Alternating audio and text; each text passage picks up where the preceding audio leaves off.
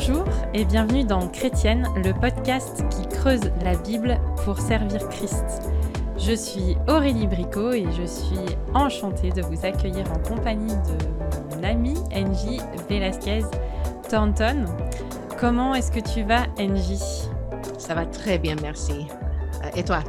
Écoute, ça va. euh, L'été euh, bat son plein. euh, il fait beau. On profite enfin du Mhm. beau temps. Et chez toi, vous n'avez pas trop chaud? Ça commence, mais on a le clim, donc euh, Dieu merci. La clim. Mais jamais je pourrais vivre dans une maison qui a la clim. Bref. Euh, une pensée à tous ceux qui, qui, qui- qui vivent dans le sud et qui étouffent. Voilà. Moi, dans mes montagnes, euh, la vie va bien. Ouais, c'est cool. Alors, aujourd'hui, on, on poursuit notre série sur le symbole des apôtres. Et, euh, et avant qu'on aille un peu plus loin euh, dans, cette série, NJ va euh, procéder au rituel habituel sur euh, le symbole des apôtres. Et bientôt, on va le- tous le savoir par cœur.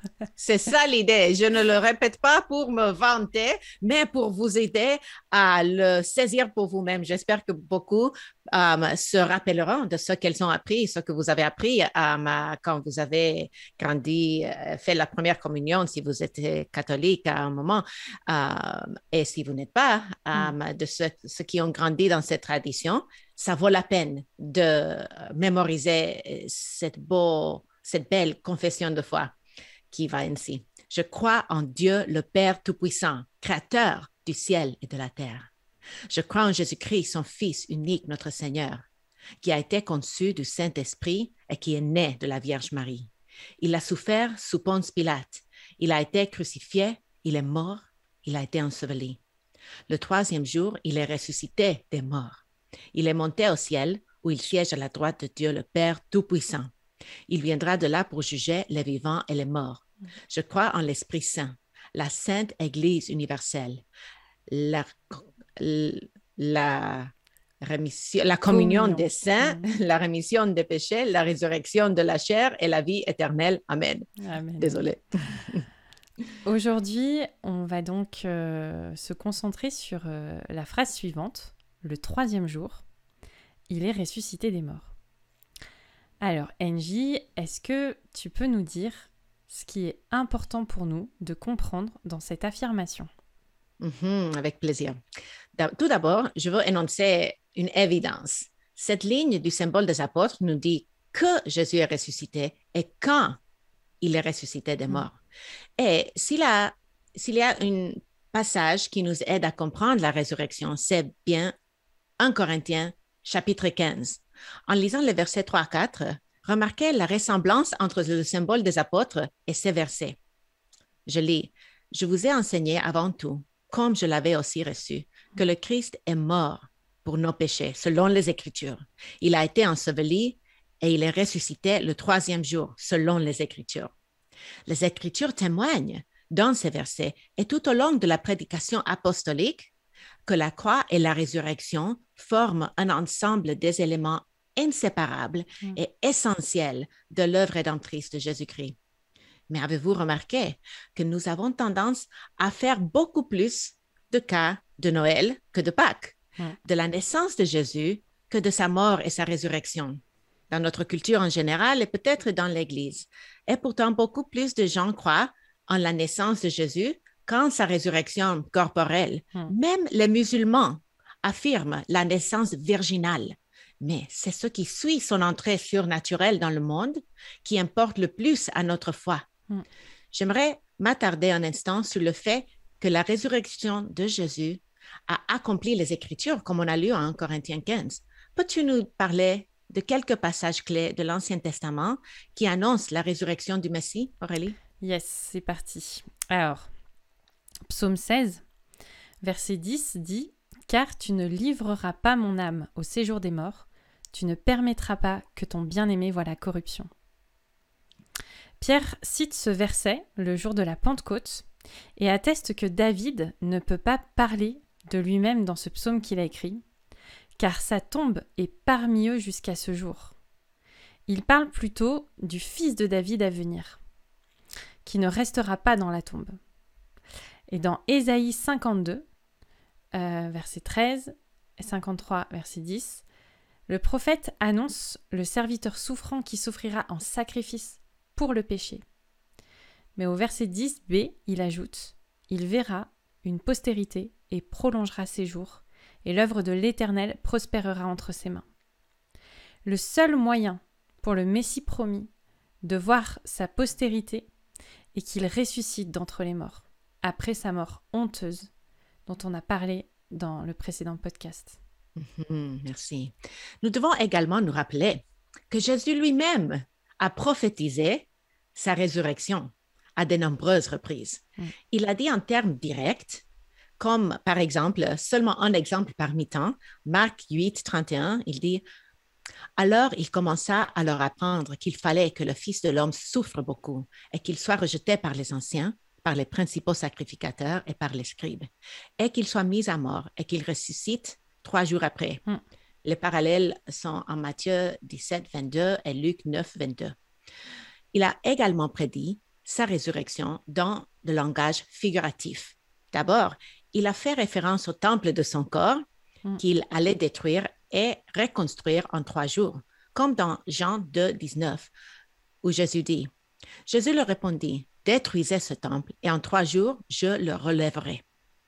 On peut voir ceci aussi en Marc 14, verset 58 et Matthieu 26, verset 61. Mm. Et Jésus parle aussi euh, de, manière figurative d'être dans le ventre de la terre pendant trois jours, comme Jonas l'avait été dans le ventre du grand poisson mm. en Matthieu 12, 39 et Matthieu 16, verset 4. Mm. On veut souligner aussi le fait que euh, le symbole des apôtres passe euh, sous silence finalement toute la vie de Christ et nous fait passer directement de sa naissance à son procès, puis à sa mort. Euh, nous passons donc sous silence 33 ans de vie, quasiment. personne ne niera que le ministère terrestre de Jésus est d'une importance capitale.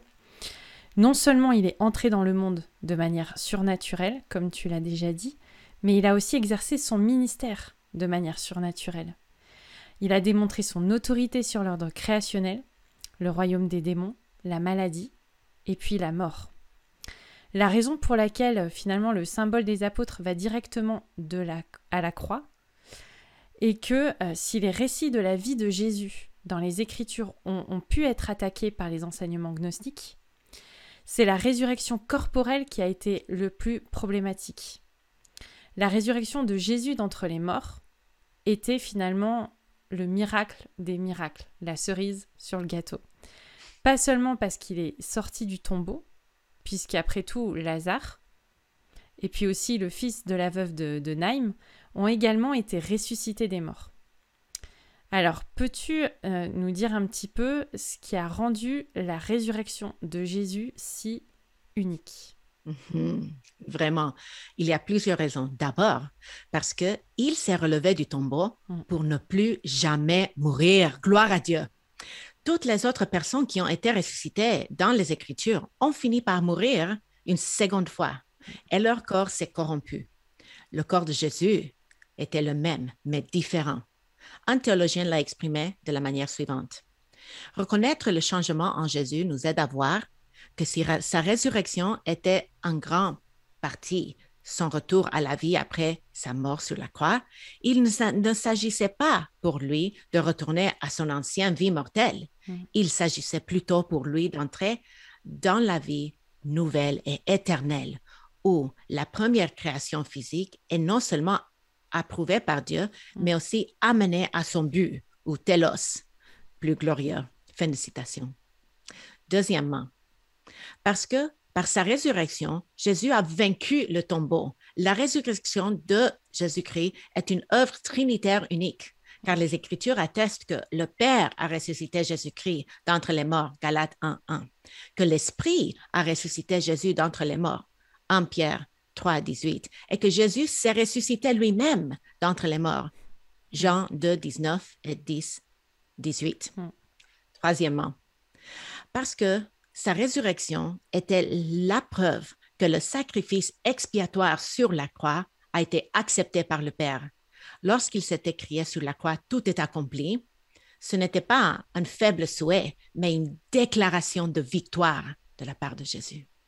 Et enfin, la résurrection de Jésus est incomparable à la nôtre, à n'importe quelle autre, parce que dans 1 Corinthiens 15, verset 20, l'Écriture appelle notre Seigneur ressuscité les prémices mm. d'une récolte abondante qui viendra à la fin de l'âge, lorsque tous ceux qui appartiennent au Christ seront ressuscités des morts lors de son avènement. Mm. Ouais, c'est important aussi de, considérer les implications de si Christ n'était pas ressuscité. Euh, on, va encore se plonger dans, le passage d'un Corinthiens 15, mais cette fois-ci dans les versets 12 à 18, qui dit Christ non plus n'est pas ressuscité. Or, si l'on si prêche Christ n'est pas ressuscité, et ressuscité des morts, prédication est Pourquoi donc vaine. Quelques-uns et votre foi aussi est vaine. Il se trouve même que nous sommes de faux témoins à l'égard de Dieu, puisque nous avons témoigné contre Dieu qu'il a ressuscité le Christ, tandis qu'il ne l'aurait pas ressuscité si les morts ne ressuscitent point. Car si les morts ne ressuscitent point, Christ non plus n'est pas ressuscité. Et si le Christ n'est pas ressuscité, votre foi est vaine. Vous êtes encore dans vos péchés, et par conséquent aussi ceux qui sont morts en Christ sont perdus. Si c'est cette vie, si c'est dans cette vie seulement que nous espérons en Christ, nous sommes les plus malheureux de tous les hommes.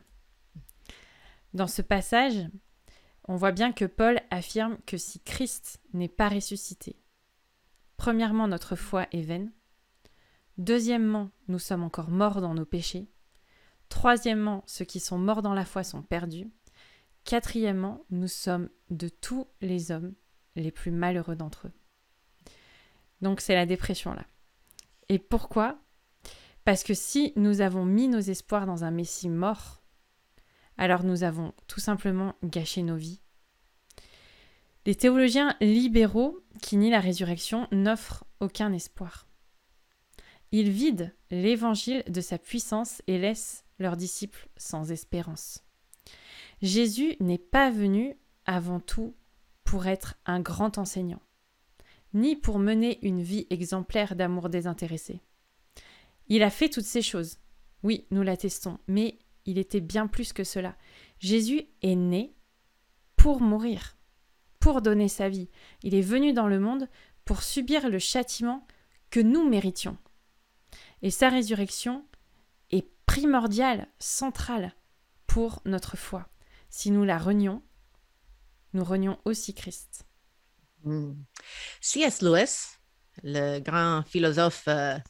Anglais a popularisé l'argument selon lequel, en ce qui concerne l'identité de Jésus-Christ, il était soit un menteur, mm. soit un fou, ou soit Seigneur. Il n'y a pas de quatrième option, car la première option, il était menteur parce qu'il savait qu'il n'était pas Dieu en chair et en os, mais il a cherché à convaincre ses disciples au fil du temps qu'il mm. l'était.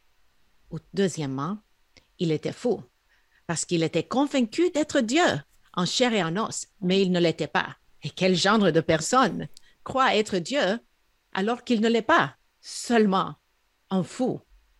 Finalement, la seule autre option est qu'il était Seigneur, c'est-à-dire manifestement qu'il se croyait Dieu dans la chair parce qu'il l'était. Et pourtant, les enseignements et la vie de Jésus partagent-ils les caractéristiques de ceux d'un menteur pathologique ou d'un fou? Bien sûr que non. Il aurait été impensable pour un juif du premier siècle de prétendre à la divinité. Le monothéisme strict du judaïsme du Second Temple rendait une telle notion impensable. Mm. Et Jésus n'a pas seulement fait de telles affirmations, il a également affirmé qu'il ressusciterait d'entre les morts pour prouver qu'il était bel et bien ce Messie promis et qu'il avait de, de raison de mm. faire de telles affirmations. Et les chefs religieux l'ont tué pour cela. Mm. Examinons maintenant les récits des témoins oculaires des apparitions de Jésus après sa résurrection. Nous n'aurons pas le temps d'entrer dans tous les arguments en faveur de la résurrection, mais nous vous recommandons un épisode récent de Que dit la Bible dans lequel notre ami Guillaume Bourrin aborde longuement la question. Et nous partageons également quelques articles pertinents dans les notes de l'épisode, mais je voudrais que nous considérions quelques points importants. Tant les apôtres que le groupe élargi des disciples, hommes et femmes, ont vu Jésus en chair et en os, Mm.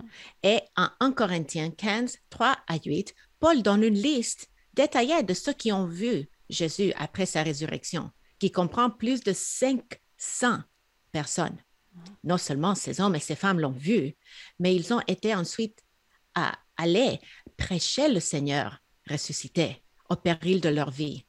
En fait, beaucoup d'entre eux ont versé leur propre sang pour proclamer cette vérité. Mm. Et la logique de C.S. Lewis pourrait s'appliquer à eux aussi. Mm. Étaient-ils des menteurs?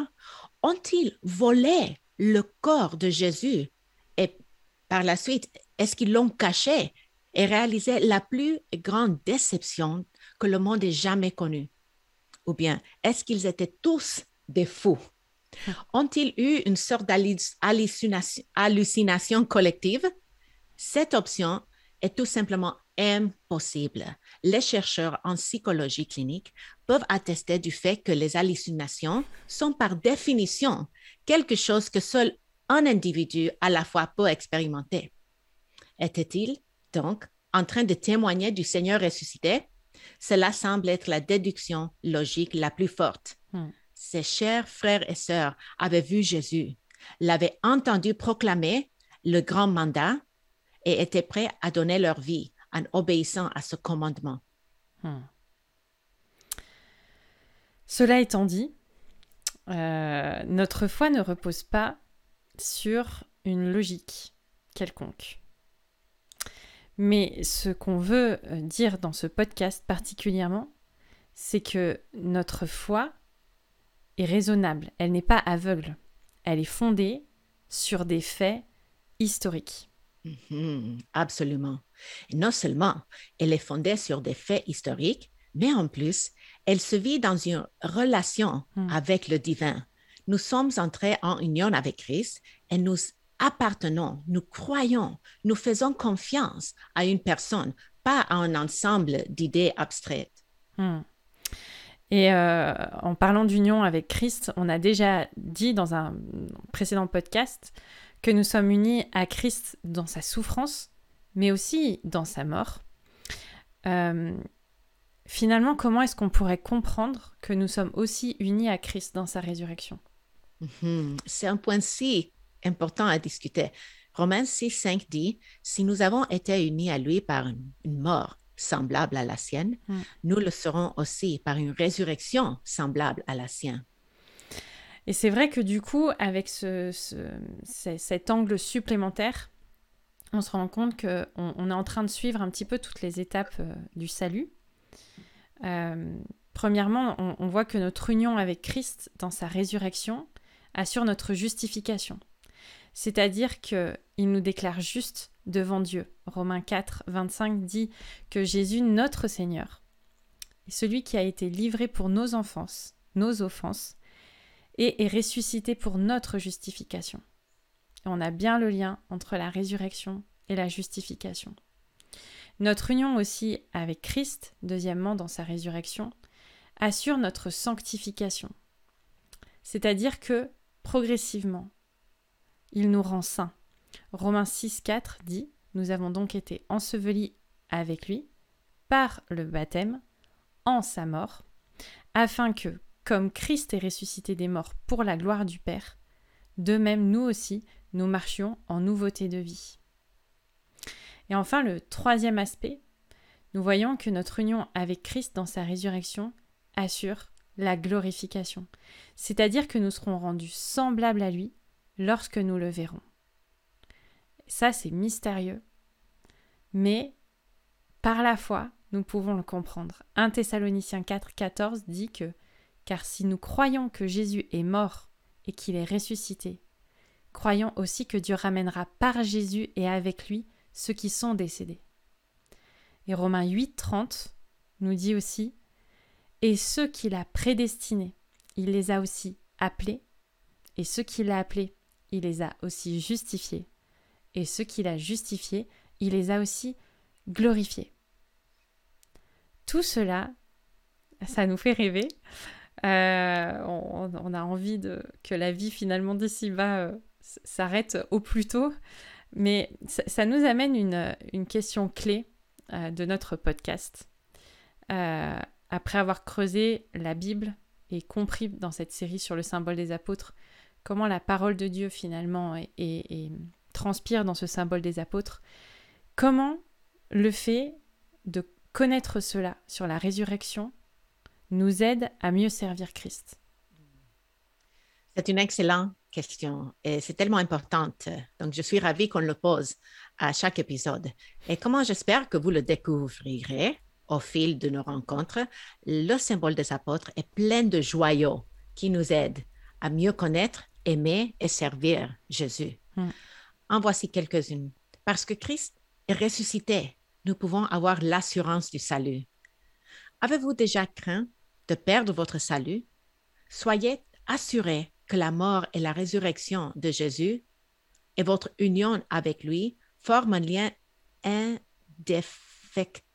indéfectible. Rien ne peut vous séparer de son amour. Romains 8, 38 et 39 dit Car j'ai l'assurance que ni la mort, ni la vie, hmm. ni les anges, ni les dominations, ni les choses présentes, ni les choses à venir, ni les puissances, ni les hauteur, ni la profondeur, ni aucune autre créature ne pourra nous séparer de l'amour de Dieu manifesté en Jésus-Christ notre Seigneur. Et en Jean 10, verset 18 et 28, il dit, Je leur donne la vie éternelle, et elles ne périront jamais, et personne ne les ravira de ma. Hmm, hmm.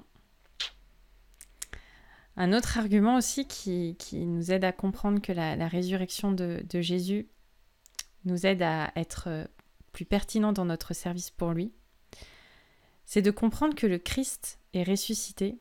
Ça veut dire que nous pouvons être sûrs qu'un jour, nous ressusciterons aussi avec lui.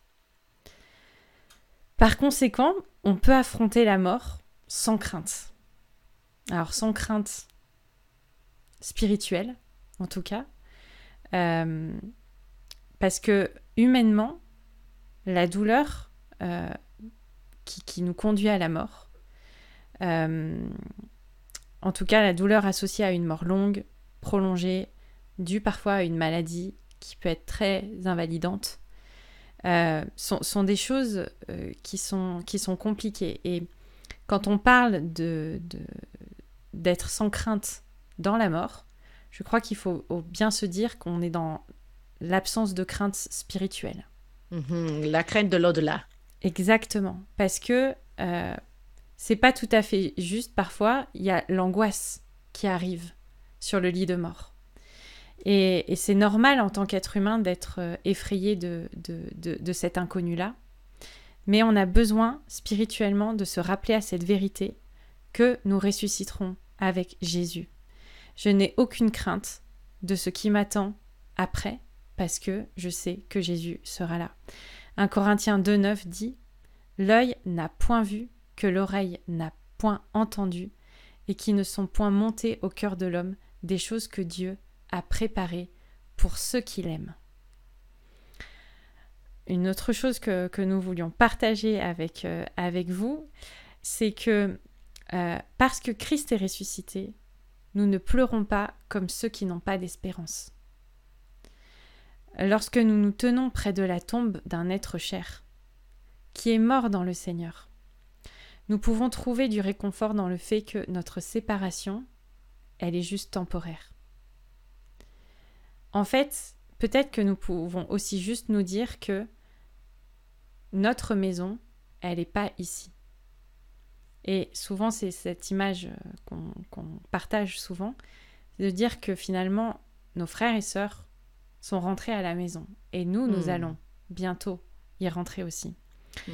Un Thessaloniciens 4, versets 13 à 14 nous dit Nous ne voulons pas, frères, que vous soyez dans l'ignorance au sujet de ceux qui sont décédés, afin que vous, vous ne vous affligiez pas comme les autres, qui n'ont point d'espérance.